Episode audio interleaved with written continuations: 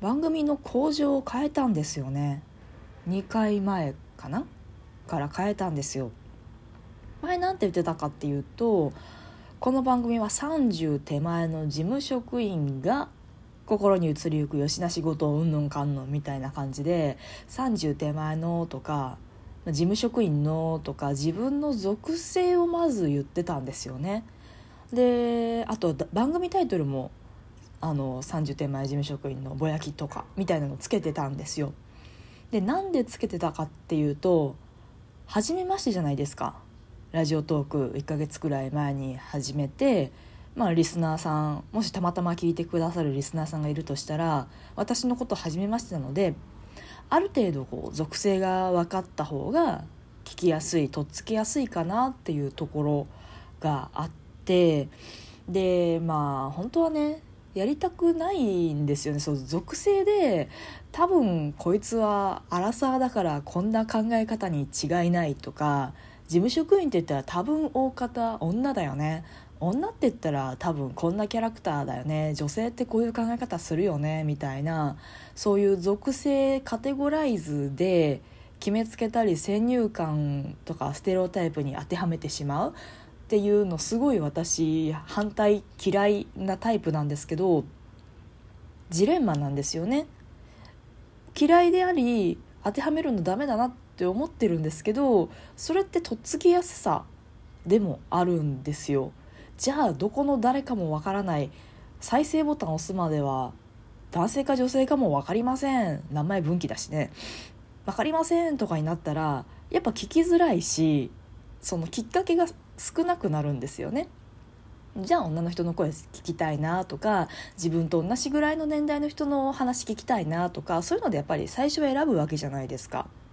っていうのがあって、まあ、タイトルからでも分かるようにとか工場でもそういう属性がある程度分かるようにっていうのをしてたんですけどやっぱりね自分の思想心情に合ってないのが気持ち悪いなって思って変えましたでまああのありがたいことにフォロワーさんもポチポチまあねだいぶライブ配信とかしてたんでね。でフォローしてくれたのなんだのめちゃくちゃ言ってたんでフォロワーさんもポチポチ、えーと、フォローしていただけるようになったのででそのちょっと自分の中でムズムズっとしていた、えー、30手前の事務職員という部分を一切工場とタイトルから削除しました。いやいいですね。やっぱこっちの方がしっくりきますね。自分の思いにだいぶ近いのでということで行ってみましょう。猫だって吠えたい。この番組ではリアルではちょっと話しづらいことだけど誰かに聞いてほしいこと日々の雑多な所感をいかに言葉にできるか鋭意挑戦中です。少しの間お付き合いいただけますと幸いです。まあちょうど1ヶ月くらい経ってねこの間配信でリスナーさんにコメントいただいたんですけど1ヶ月くらいがこの後続けられるかそれとももういいや飽きたって脱落するかの分かれ目ですよって言われて確かにその通りだなって思って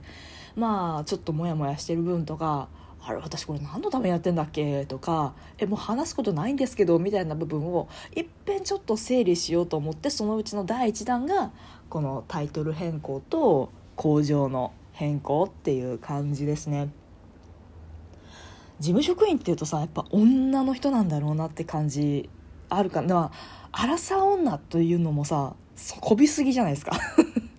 世の中アラサー女っていうフレーズがもうはびこりすぎててそれは使いたくないなと思ったんですけどまあそれで30手前の事務職員ってやったら、まあ、やってること一緒なんで結構ダサいなと思ってて変えられてよかったです。結構いい感じですよね。リアルではちょっと喋りづらいこと。うんそうそう。リアルでねあの話のネタになってしょっちゅう喋ってる話はわざわざラジオトークでしなくてもいいかなと思うし。とはいえずっと心の中に悶々と置いておいて言葉にする機会がないっていうのもそのないっていうのをなんとかこう消化させたいなみたいなベクトルでその話すことがないよとかモチベーションがつながる維持できないよっていうところはこの工場のね1文目。リアルではちょっと喋りづらいことだだけど誰かに聞いてほしいことっていうところに込めて思いを込めてるつもりです。まあ結構自己満足的ですけどね。まあそれはいいですよ。自分の私の私による私のための番組ということでしばらくはこれでいこうかなと思ってます。あのね何々から何々まで幅広くみたいなあのゆりかごから墓場までとかハッキングから今晩のおかずまでみたいなねそういうのもやりたいなと思ってビトゲンシュタインから今晩のおかずまでっていう案もあったんですけど別にビトゲンシュタインあの先行してたとかじゃなくてビトゲンシュタインっていう響きが好きで。ビトゲンシュタインはね難しすぎてね面白そうだったけど難しすぎてハマれなかったね。なんかすごいこう定年後とかにちゃんともう一遍読もうと思う。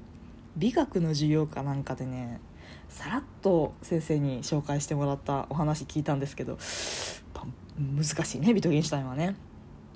すごい哲学とか興味あるよって人はビートゲンシュタインググってしてください。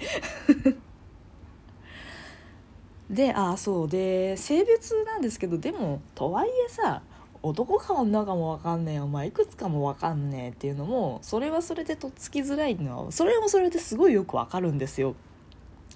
じゃあ自分が人の配信聞く時にとか、まあ、ライブ配信もそうですね、まあ、何で選ぶかっていうと大体こうパーソナリティどんな人かなっていうので DJ さんどんな人かなっていうので選ぶのでただね私ライブ配信で3回目のライブ配信からずっと三日月さんっていうあのツイッターでフリーイラスト配布してる方のイラストをちょっと使わせてもらってるんですね。でそのイラストっていうのが綺麗な女の人がこっちを見つめてるっていう 大人の女性がねこっちを見つめてるっていうイラストなんですけどそれがねそれで十分なんですよね。あのあ喋ってるの女の人なんだろうな。でそのまあまあ二十歳そこそことか大学生とかでもないんだろうなっていうのがそのイラストから情報として伝わってくるのででわざわざその番組名だったりとか、えー、っと自分のラジオネームというか名前とかで「何歳です、えー、性別女です、えー、仕事なんです」とかそこまで言わなくてもなんとなくこんな属性の人なんだろうなっていうのがそのイラストでわかるのでなのでそれも一つ番組タイトルとか工場から外せた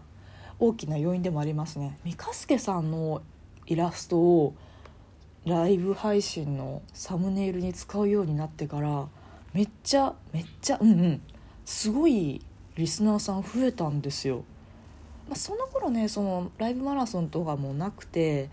割と裏番組が同時配信が4枠しかないとかそういう世界だったので割とね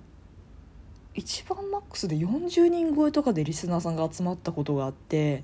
やっぱサムネとまあまあ同時配信の数ってリスナーさんの数に大きく影響するなっていうのとやっぱね綺麗なイラストイラスト視覚の効果ってでかいですよね。やっぱ人間って目鼻耳あったらやっぱり目の情報が一番でかいんだなと思いましたね この音声だけのラジオのアプリで言うのもなんですけどやっぱ視覚情報って大事だよね。まあ、ラジオの優位性が何かっていうとずっと画面見てなくていい逆に逆に目が開くのでその手が手が開くとかの一緒でねあの目が暇になるので何かしながらながらで聞けるっていうのがやっぱりラジオの優位性音声だけっていうメディアの優位性ではあるかなと思うのは思うんですけどもね。はい。まあとはいえね三日助さんのこの女の人のイラストめっちゃこう美麗というか綺麗系でなんかすごい上品なおしゃべりしそうじゃないですか。皆さんおはようございます。いかがお過ごしですか？私は今日はジムに行ってとかなんか言いそうな感じもちょっとするんですけどまああの ライブ配信聞いてみたらずっとなんかの愚痴言ってるみたいなね。その辺のギャップは申し訳ないというかちょっとイラストに対して申し訳ない気持ちは若干あるんですけど。それならもうちょっとね合わせたようなしゃべりできればいいんですけど全然まあ確かにあの属性的にはあのお姉さんと一緒だよ。大人のお姉さんというか。うん大人のお姉さんですね。それぐらいの年齢であり属性なんですけど中身が全然違うからね。あんなのパーツがはっきりした綺麗なお顔立ちでなんだろうちょっとゴージャスなイヤリングつけてみたいな見た目全然してないからね。今ではボッサボサですよ。今日も今ねあの帰ってきてから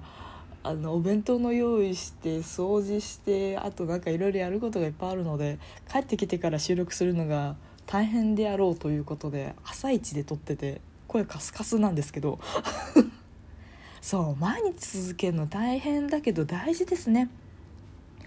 あのライブマラソンが始まってもう体力的にあと脳みそ的に余裕がなくなっちゃって収録配信しばらくお休みしてたんですけど収録配信もやっぱりね毎日撮っといた方がいいっすね。撮りたて撮りためてた時期とかあるんですけどやっぱりこう12分の体感体内時間というか体感時間というか体内時計というかがやっぱ毎日しないとこう感覚がつかみづらくなるしライブ配信ともやっぱまた違うわけですよ。コメントもないしまあなんか妙に間ができてもお前収録なんだから黙ってんじゃねえよっていうか黙るぐらいだったら一旦この録音止めろよみたいなねそういうこともあるのでまあ割と継続して撮りためて23本一気に撮ってずっと休んで間が空いてまた3本撮ってとかいうよりかは毎日コツコツ撮っていった方がいいかなっていうのはこの1ヶ月の気づきですね。はい。っていうところでまあ1ヶ月経った所感といいますかをふにゃふにゃ喋ってみたところで今日はこのぐらいにしておきたいと思います。他の収録配信もお暇な時にお聞きいただけますと幸いです。フォローがまだの方はフォローの方もぜひよろしくお願いします。ということでまたお会いしましょう。バイバイ。